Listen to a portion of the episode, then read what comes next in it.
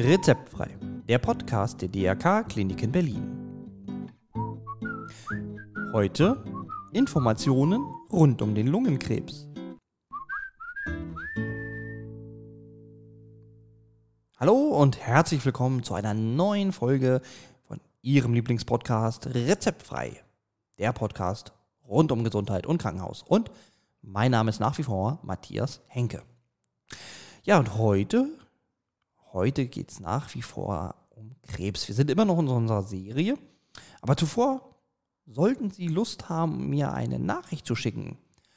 Anregungen, Themenvorschläge, vielleicht Kritiken, aber noch lieber Lob, dann nutzen Sie doch mal meine Mailadresse rezeptfrei.drk-kliniken-berlin.de und ich freue mich und antworte auch. So, aber jetzt wieder zu unserer Serie Krebs. Heute geht es ganz speziell um den Lungenkrebs. Und dafür habe ich den Experten, er ist Chefarzt der Klinik für Inneres, Pneumologie und Schlafmedizin am Standort der DRK Klinik in Berlin Mitte. Sein Name Professor Bernd Schmidt. Ja, und er wird heute Licht ins Dunkle bringen. Er wird erzählen, ja, wie kommt man zu Lungenkrebs? Wie kann man das vielleicht heilen? Was kann man dafür tun? Wie sieht so eine Therapie aus? All diese Fragen, die klären wir heute. Also, würde sagen, los geht's. Vielen Dank, dass Sie sich für uns die Zeit genommen haben und ein herzliches Willkommen bei Rezeptfrei, Herr Professor Schmidt. Ja, herzlichen Dank, äh, dass ich dabei sein kann in unserem in unserer Podcast-Runde.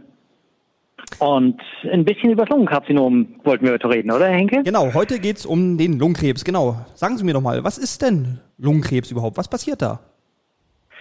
Lungenkrebs ist letztlich wie alle anderen Krebserkrankungen auch, also alle anderen bösartigen Tumorerkrankungen, im Wesentlichen eigentlich eine Art von unkontrolliertem Zellwachstum, so kann man sich das wohl vorstellen. Also Zellen, die nicht mehr ihrem normalen Fahrplan entsprechend äh, sich, sich sortieren, sondern sich unkontrolliert vermehren können und dabei eben wirklich große Strukturen bilden und die Nachbarstrukturen, also alles, was drumherum ist, tatsächlich auch mit kaputt machen können. Das mhm. Unangenehme bei diesen bösartigen Tumorerkrankungen ist, dass sie eben nicht nur an einem Ort wachsen können, sondern einzelne Teile, wahrscheinlich einzelne Zellen irgendwo ähm, auf Wanderschaft gehen und dann Absiedlungen, sogenannte Metastasen in anderen Teilen des Körpers erzeugen. Und das ist auch oft das, was diese Erkrankung dann bedrohlich macht und wo Patienten dann große Probleme bekommen. Mhm, okay.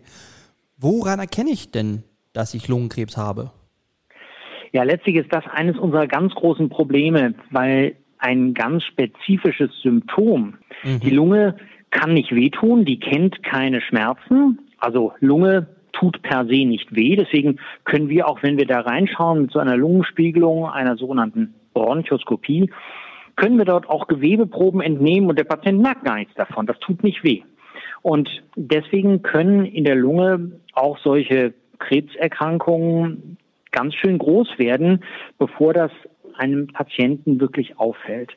Mhm. Und wir raten immer Patienten, wenn diffuse Symptome da sind, also Allgemeinsymptome wie verminderte Leistungsfähigkeit, ähm, Gewichtsverlust, insgesamt sich schlapper fühlen. Und das kombiniert ist mit dem Hauptrisikofaktor für die Entstehung eines Lungenkrebses, also vor allen Dingen dem Rauchen, mhm. dann doch einmal nachzuschauen, ob man nicht doch so eine Erkrankung hat. Und gelegentlich äh, haben wir Patienten, die sind über chronischen Husten auffällig. Mhm. Da kommt dann irgendwann jemand auf die Idee, mal ein Bild von der Lunge zu machen, ein Röntgenbild oder vielleicht sogar schon eine CT, eine Computertomographie. Und dann sehen wir eben bei Patienten mit einem Lungenkarzinom, einem Lungenkrebs, eine Struktur in der Lunge, wo sie nicht hingehört und müssen das dann weiter abklären. Mhm. Es gibt ja da auch nicht so eine Vorsorgeuntersuchung wie bei Brustkrebs oder sowas, ne? Bisher gibt es tatsächlich noch keine Vorsorgeuntersuchungen. Wir kennen ja von Brustkrebs und Darmkrebs und bei den mhm. Männern vom Prostatakarzinom Vorsorge und Früherkennung und haben eigentlich auch ganz gute Daten, dass das schon eine sehr sinnvolle Maßnahme ist. Bei Lungenkrebs gibt es das noch nicht. Und man kann mhm. tatsächlich sagen, es ist ein noch, weil wir gehen alle davon aus, dass die Früherkennung von Lungenkrebs auch in Deutschland auf dem Weg ist und dass wir in den kommenden Jahren ganz sicher auch hier bei uns Möglichkeiten bekommen werden für solche Früherkennungsuntersuchungen. Man hat in ganz, ganz großen Studien, vor allen Dingen in den USA, aber auch in Europa, zeigen können mit vielen Zehntausenden von Patienten oder Probanden in dem Fall, mhm. ähm, dass solche Strategien machbar sind. Das läuft dann mittels einer speziellen Computertomographie, in der Regel dann mit sehr niedriger Strahlenbelastung, damit auch die die äh, Risiken von dieser, von dieser Früherkennung möglichst gering sind. Mhm. Und wenn man das macht und Patienten in einer bestimmten Altersklasse, also eben keine jungen Leute, sondern Patienten zum Beispiel über 60 und solche, die ein Risiko haben, zum Beispiel durch regelmäßiges Zigarettenrauchen, wenn man die anschaut, dann kann man in solchen großen Studien nachweisen, dass man nicht nur mehr Lungenkrebsfälle findet, sondern dass die Fälle, die man dort findet, tatsächlich auch einen ganz großen Vorteil hinsichtlich ihres Überlebens haben gegenüber dem Durchschnitt.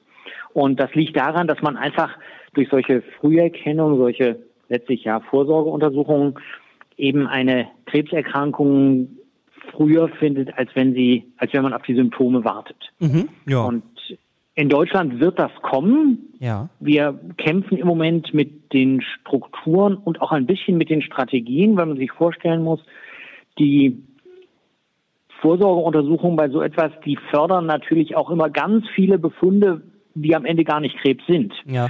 Und man muss irgendwie ein Konzept entwickeln, wie man damit umgeht. Und das ist im Moment das, ähm, worum die Fachwelt sich äh, bemüht, ein vernünftiges Konzept zu entwickeln. A, wer soll in den Genuss einer solchen Früherkennung kommen? B, was macht man mit den vielen, vielen Befunden, die einem da so über den Weg laufen, die aber am Ende nicht Krebs sind. Mhm. Und wie geht man ähm, unter vernünftiger Abwägung von Risiko und Chancen mit so einem Konzept um? Ja. Das ist in Deutschland auf einem super Weg. Ja. Und ich glaube, vielleicht schon im kommenden Jahr etwas, worüber wir sicherlich mehr lesen und reden werden. Ich glaube, das ist wirklich kurz vor der vor der Beschlussfassung und das wird uns tatsächlich helfen, früher diese Erkrankungen zu diagnostizieren. Oh, das hört sich gut an. Das macht ja auch Hoffnung. Ähm, machen wir es konkret. Mein Hausarzt vermutet Lungenkrebs und schickt mich wahrscheinlich in die Klinik zu Ihnen, zu einer Sprechstunde? In der Regel, in der Regel ist das so, dass Patienten dann tatsächlich zur weiteren Abklärung in die Klinik geschickt werden. Wir machen ja inzwischen auch ganz vieles ambulant, mhm. prästationär, also vor einem stationären Aufenthalt oder tatsächlich in, in Sprechstunden. Und was man dann als erstes macht, ist erstmal eine vernünftige Bildgebung. Also in der Regel sind das ja äh, Röntgenbilder, vor allen Dingen CTs. Für die Lunge ist das das Mittel der Wahl. Mhm. Und dann schauen wir gleichzeitig nach der möglichen Ausdehnung eines solchen Tumors, also nach Metastasen und schauen uns den Bauch und den Kopf an. Mhm. Und unter bestimmten Rahmenbedingungen und unter bestimmten Fragestellungen brauchen wir zusätzlich auch noch so Spezialuntersuchungen wie eine Positronen-Emissionstomographie. Das ist fast gar nicht auszusprechen, aber es ist ein ja. Untersuchungsverfahren, bei dem wir neben dem CT-Bild, was da auch mit drin steckt, zusätzlich noch ähm, mit einem speziell markierten Zucker auch darstellen lassen, wo besonders viel Energie verbraucht wird. Und wenn man so einen Knoten im Körper sieht, mhm. dann ähm, kann es eben sein, dass das eine alte, vielleicht auch Narbe von irgendetwas ist oder einfach ein Überrest von einer vorangegangenen Erkrankung. Mhm. Und dann muss man da aufpassen, dass man es nicht mit einer Krebserkrankung verwechselt. Und diese sogenannten PET-Untersuchungen helfen einem, weil sie zeigen, dort wird vielleicht doch ganz viel Zucker verbraucht, viel Energie verbraucht und das ist ein Hinweis auf eine bösartige Krebserkrankung. Das ist in Deutschland in den Leitlinien inzwischen so verankert, dass vor jeder operativen Therapie, also vor jeder OP, beim Lungenkrebs eigentlich eine solche Untersuchung erforderlich ist, mhm. um sicherzugehen, dass man mit allen Verfahren, die wir zur Verfügung haben, eben ähm, eine Absiedlung anderswo äh, sicher ausgeschlossen hat.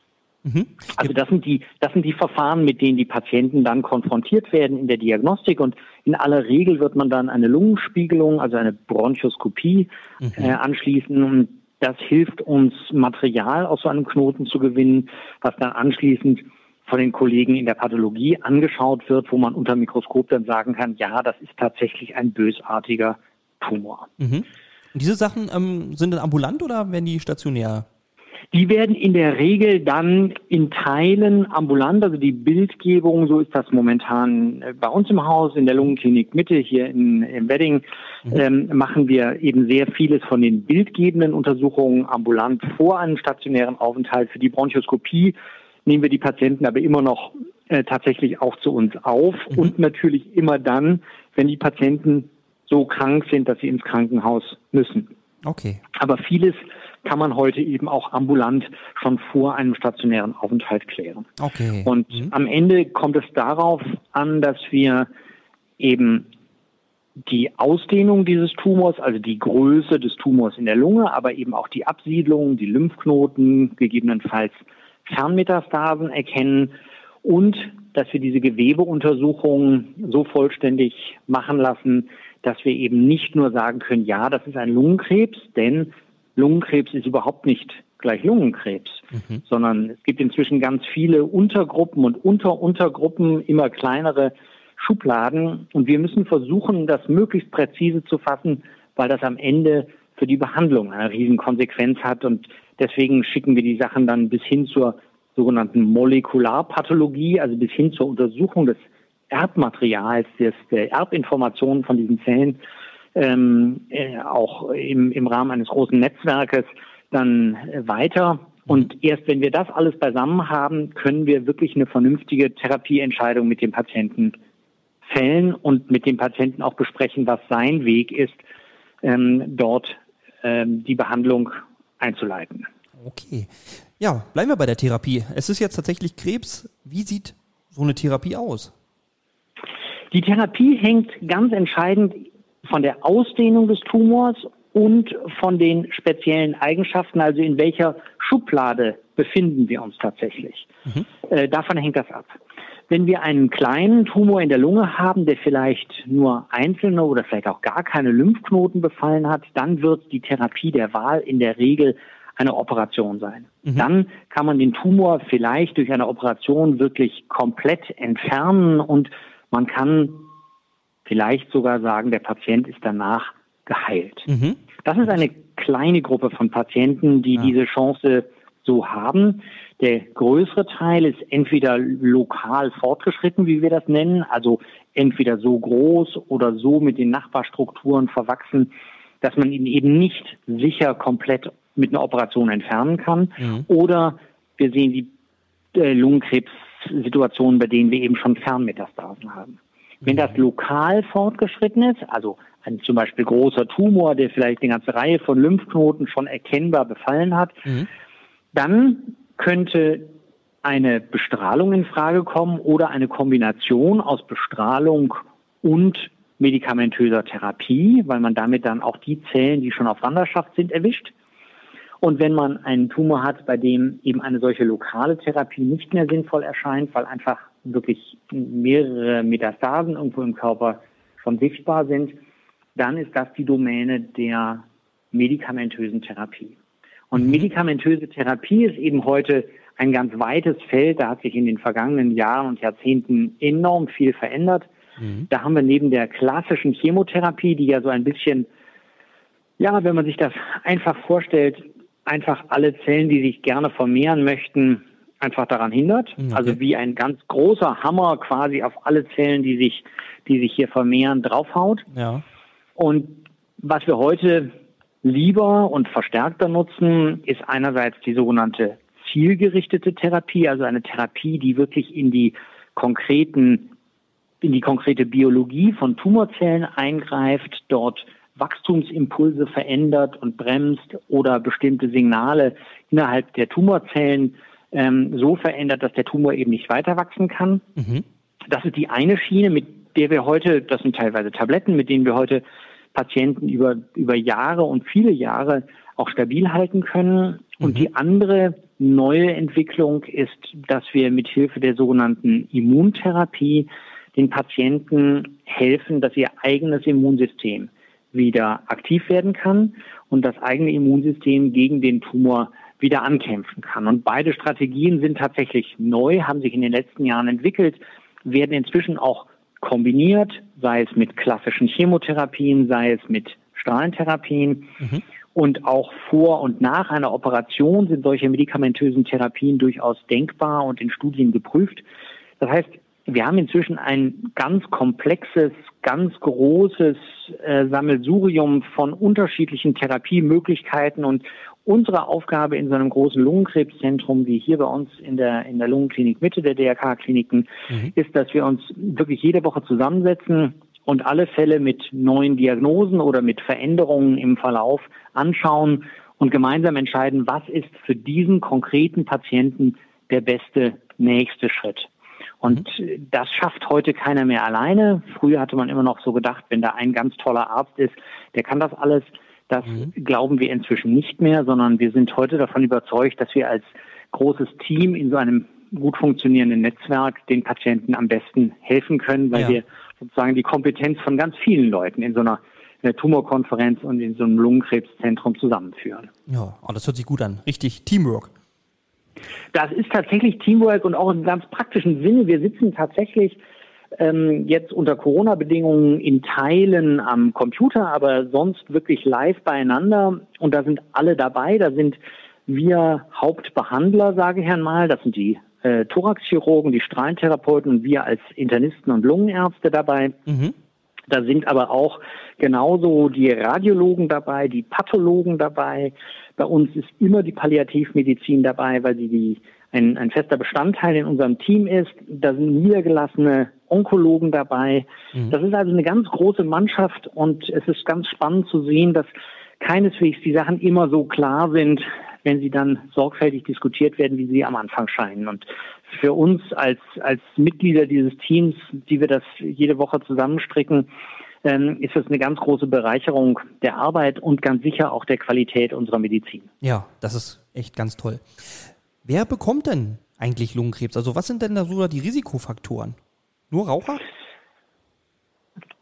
Der Hauptteil unserer Patienten sind tatsächlich aktive Raucher. Mhm. Das ist mit Abstand das größte, der, der, das größte Risiko, der größte Risikofaktor. Wenn man das versucht, so in Modellen mathematisch zu fassen, dann wird man auf Zahlen stoßen, die zwischen 85 und über 90 Prozent des Risikoanteils kommen, die man dem aktiven Rauchen zuschreiben kann. Bei uns seltener werdend, aber immer noch wichtig ist Asbest, weil das nach vielen Jahren noch relevant sein kann. In Deutschland ist Asbest ja als Werkstoff ähm, inzwischen verboten, aber ähm, die Menschen, die vielleicht vor äh, 10, 20, 30 Jahren mit Asbest beruflich zu tun hatten, mhm. die haben immer noch ein Risiko und da sehen wir immer noch Fälle von neu diagnostizierten Krebserkrankungen. Ähm, es gibt auch andere berufliche Schadstoffe, die da eine Rolle spielen können. Und es gibt genetische Veranlagungen, die dazu führen, ohne vielleicht solche exogenen, also von außen kommenden Faktoren.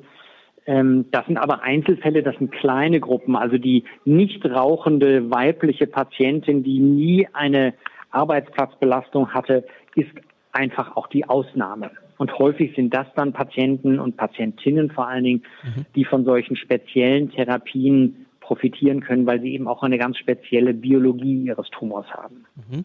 Wo Sie gerade schon weiblich angesprochen haben, gibt es denn irgendwie einen Unterschied zwischen Männern und Frauen oder gibt es mehr Männer, mehr Frauen? Ja, gibt es schon. Also das, mhm.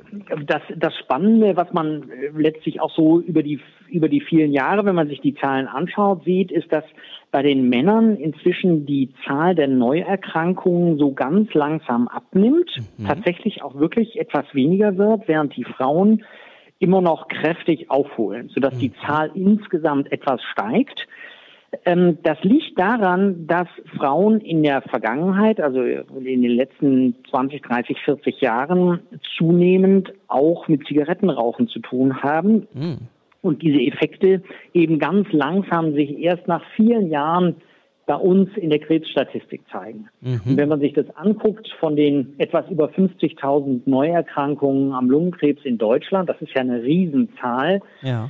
ähm, ist der größere Teil immer noch männlich, aber die Frauen holen da sehr kräftig auf. Und es ist tatsächlich, ähm, es ist beeindruckend zu sehen, wie sich diese Zahlen eben auch nachlaufend entwickeln obwohl das Rauchen in unserer Gesellschaft ja immer ungemütlicher wird ja, und tatsächlich auch bei den Erwachsenen äh, der Zigarettenkonsum eher abnimmt, dass die Zahlen beim Lungenkrebs dennoch immer noch und auch die nächsten Jahre wahrscheinlich weiter steigen werden. Mhm. Wenn ich jetzt ähm, Lungenkrebs habe und Raucher bin, hat es denn Sinn aufzuhören oder ist dann eigentlich egal? Also Rauchstopp, das kann man sich merken. Rauchstopp ist immer sinnvoll. Mhm. Rauchstopp, man hat das wunderbar in Studien zeigen können, gerade bei Menschen, die ähm, alt und, wie wir heute ja politisch korrekt sagen, hoch betagt sind, also in der mhm. Altersklasse 80, 85 plus ähm, gibt es super Studien, dass auch denen noch der Rauchstopp wirklich einen Gewinn nicht nur an Lebensqualität, sondern auch an Lebenszeit bringt. Mhm. Und das gilt ganz allgemein für alle Menschen, auch die, die keinen Lungenkrebs bekommen. Ja. Aber wenn sie eine solche Krebserkrankung in der Lunge haben, dann hilft der Rauchstopp ganz sicher auch. Auch das wissen wir aus Studien, also aus wirklich ordentlichen wissenschaftlichen Untersuchungen, weil wir einfach den ständigen Reiz die ständige Entzündung durch diese Schadstoffe, diese inhalativen Schadstoffe beim Zigarettenrauchen dann reduzieren oder nicht mehr haben und damit die Heilung oder die Behandlung ähm, ganz sicherlich einen Vorteil hat. Also das ist sehr, sehr gut belegt. Wir äh, empfehlen das den Patienten immer, weil wir wirklich die Daten dazu kennen. Eine Behandlung wird besser vertragen, eine Behandlung wirkt besser, wenn es gelingt, dass Patienten in dieser Lebenssituation äh, den Zigarettenkonsum aufgeben. Mhm, okay. Kann ich denn sonst irgendwas machen in so einer Behandlung? Also, weiß ich nicht, Löwenzahn essen oder ganz viel grünen Salat oder sowas?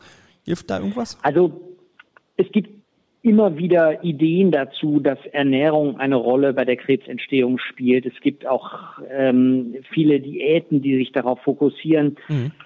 Ich persönlich halte gar nichts davon, dass man in dieser Situation, in der ein Mensch und ein, dann ja in dem Fall ein Patient mit so einer lebensbedrohlichen Erkrankung konfrontiert ist, jetzt auch noch den ganzen Rest seines Lebens um, umkrempelt und mhm. möglicherweise das Glas Rotwein, was ihm Lebensqualität vermittelt, weglässt, weil irgendeine Diät das so vorschreibt. Mhm. Ich glaube, es ist viel wichtiger und viel entscheidender für Patienten und Mitpatienten zu überlegen, was tut mir gut? Wo bekomme ich vielleicht Kraft her? Wo sind meine Ressourcen? Wo sind Dinge, die ich nutzen kann, um in einer solchen Situation, die mich bedroht, ähm, Kraft zu tanken oder Kraft herzubekommen? Und nichts anderes machen ja auch zum Beispiel unser äh, macht unser Superteam der Psychoonkologen. Die machen ja nichts anderes, als mit den Patienten zu überlegen, wo sind denn die Stärken, die man mobilisieren kann in so einer Krise. Mhm. Und das gilt für die ganzen anderen Dinge des Lebens wie Diät oder Lebensführung oder ähm, was tue ich, was tue ich nicht in meinem Leben, genauso. Mhm. Also in der Situation ist es in unserem Verständnis wichtig zu schauen, was stärkt den Patienten und was kann er gebrauchen als Ressource, um diesen Kampf aufzunehmen und erfolgreich zu bestehen. Mhm. Und da zählt viel mehr, dass der Patient ähm, gut beieinander ist, ein Sozialsystem, was ihn unterstützt hat, Dinge tut, von denen er weiß, das tut mir gut, mhm. Dinge weglässt, von denen er weiß, die tun mir nicht gut. Und damit wirklich auch ganz bewusst umzugehen, ist eine große Kunst. Und manchmal gelingt es, die Patienten da auch zu beraten und ihnen zu helfen, das besser im Leben unterzubringen und zu integrieren. Ah, okay. Toll. Ähm, kann man irgendwas vorbeugend machen gegen Lungenkrebs? Also hilft da irgendwas? Viel Sport oder ja? Also vorbeugen ist ist außerdem tatsächlich konsequenten Rauchstopp und für uns als ganze Gesellschaft dem immer weiter unbequem machen von Rauchen, glaube ich, wenig, was man tun kann. Sport ist sicherlich vernünftig, sich gesund ernähren, mhm. sich gesund verhalten ist sicherlich etwas, was hilft, aber einen Lungenkrebs damit wirklich beweisbar zu verhindern, ist sicherlich wahnsinnig schwer und das kann man kaum, kaum zeigen. Ich glaube, es ist entscheidend, dass man Signale und Symptome wahrnimmt, also wenn Beschwerden auftauchen, ähm, dann auch tatsächlich ähm, konsequent versucht, diese abzuklären. Also der unklare Gewichtsverlust, der länger dauernde, unklare Husten, mhm. ähm, die vielleicht auch mal Bluthusten, also wenn man hustet und dann eben auch wirklich Blutspuren dabei hat. Das sind so, so Alarmsignale, bei denen wir sehr hellhörig werden mhm. und wo sich eine weitere Abklärung dann sicherlich ähm, lohnt. Mhm. Weiter informieren kann ich mich dann auf der Webseite auch von der Lungen, vom Lungenzentrum? Genau, weiter informieren kann man sich einerseits auf der Webseite, andererseits gibt es inzwischen sehr gute Medien, ähm, die durch die äh, Deutsche Krebshilfe zur Verfügung gestellt werden, mhm. wo wir für alle Krankheitssituationen Aufklärungsbroschüren, Aufklärungsbögen zur Verfügung haben, wo man tatsächlich eine Menge auch über die Erkrankung lernen kann. Wir glauben, dass Patienten, die gut informiert sind über ihre Erkrankung und auch Angehörige, die gut informiert sind, eine deutlich bessere Chance haben, gut durch eine solche Erkrankung und vor allen Dingen auch Behandlungsphase durchzukommen. Und da zählt tatsächlich die adäquate Information, die für den Patienten oder dann auch die Angehörigen ähm, in dem richtigen Format das Richtige vermittelt. Und am Ende ist es natürlich auch immer das Gespräch mit den behandelnden Ärztinnen und Ärzten, die, äh, die eben letztlich dem Patienten und auch den Angehörigen erklären und erklären müssen, was momentan gerade die wichtigen Schritte sind. Und da hängt ganz viel davon ab, dass man ein vertrauensvolles Verhältnis zu den Behandlern hat, ähm, um eben auch die Probleme wirklich rechtzeitig anzusprechen, äh, wenn es Probleme gibt. Mhm. Okay, super. Ja, dann habe ich jetzt eine ganze Vielleicht gibt noch einen Aspekt, den ich, ja. vielleicht gibt es noch einen Aspekt, den ich, den ich nachtragen kann, weil ich das tatsächlich bei den Therapien noch äh, sehr gerne auch äh, in die breite Runde des Podcasts vermitteln möchte. Ja, unbedingt. Wir haben ja den Aspekt der Palliativmedizin, ja. ähm, den wir wirklich gar nicht hoch genug einschätzen können. Mhm. Früher hatten wir immer gedacht, und viele Patienten tun das auch noch, naja, Palliativmedizin, das ist so ein Thema, das ist vielleicht Begleitung am Lebensende. Das ja, genau. Sterbebegleitung, das ist vielleicht, ähm, sagen wir mal, wenn alles andere nicht mehr geht.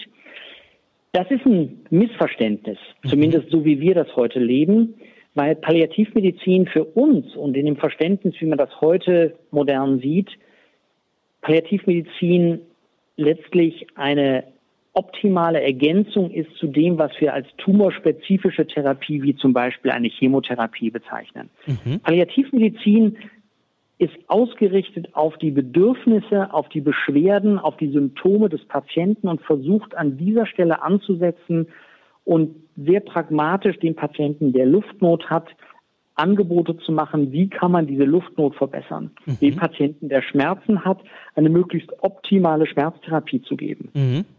Und wir haben gelernt und inzwischen auch in unseren Leitlinien verankert, dass es klug ist, mit diesen, mit diesen Aspekten, mit dieser, mit diesen Ideen nicht zu warten, bis der Zug abgefahren ist, sondern eben möglichst früh Patienten diese Chancen zu eröffnen. Das heißt, mhm. in einem Lungenkrebszentrum, so wie wir das sind, wird man immer versuchen, Patienten schon bei der Diagnosestellung die Palliativmedizin vorzustellen, zu zeigen, das kann ein solcher Bereich zusätzlich leisten.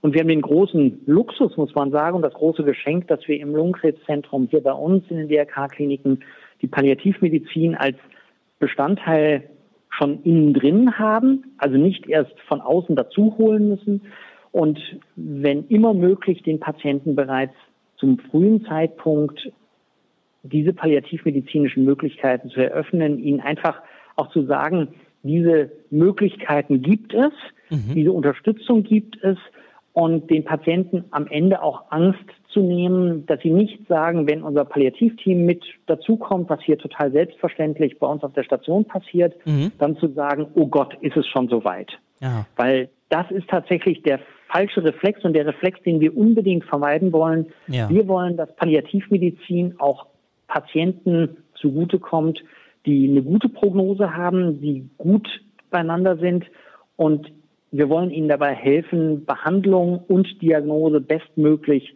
zu überstehen. Und da hilft die Palliativmedizin, das wissen wir heute eben sehr gut, ähm, das zu unterstützen. Mhm. Ja, das lässt die Palliativmedizin ja auch noch mal im ganz anderen Licht dastehen. Also das finde ich jetzt auch noch mal sehr interessant.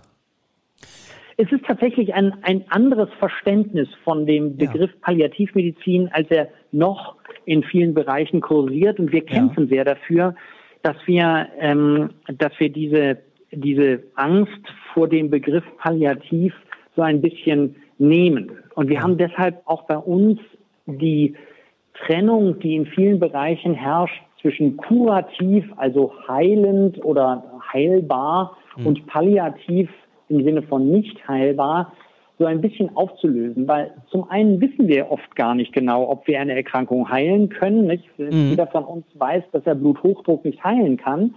Ja. Ähm, trotzdem würde niemand drauf kommen, das palliativ zu nennen, was wir da machen. Ja, stimmt. Und ähm, von daher glauben wir, dass das gar nicht klug ist, das in solche Schwarz-Weiß-Schubladen zu packen. Mhm. Und wir versuchen individuell mit den Patienten einen möglichst guten Weg, der individuell sehr unterschiedlich sein kann und der unterschiedliche palliative Aspekte und kurative oder tumorspezifische Aspekte beinhaltet, so zu definieren, dass es dem Patienten in seiner konkreten Lebens- und Krankheitssituation gerecht wird. Ja, ach, das finde ich toll. Da kriegt man ja ganzheitlich gleich nochmal einen ganz anderen Begriff, also ganz andere. Ja, also das ist toll. Finde ich ganz prima. Ja, ähm, vielen Dank, Herr Professor Schmidt. Ich habe jetzt richtig viel über Lungenkrebs gelernt. Ich weiß Bescheid. Ich danke Ihnen, dass Sie sich für uns die Zeit genommen haben. Und ähm, ja, hören uns zur nächsten Folge eines nächsten Podcasts. Vielen herzlichen Dank. Machen Sie es gut, bleiben Sie gesund. Genau, Sie auch. Vielen Dank.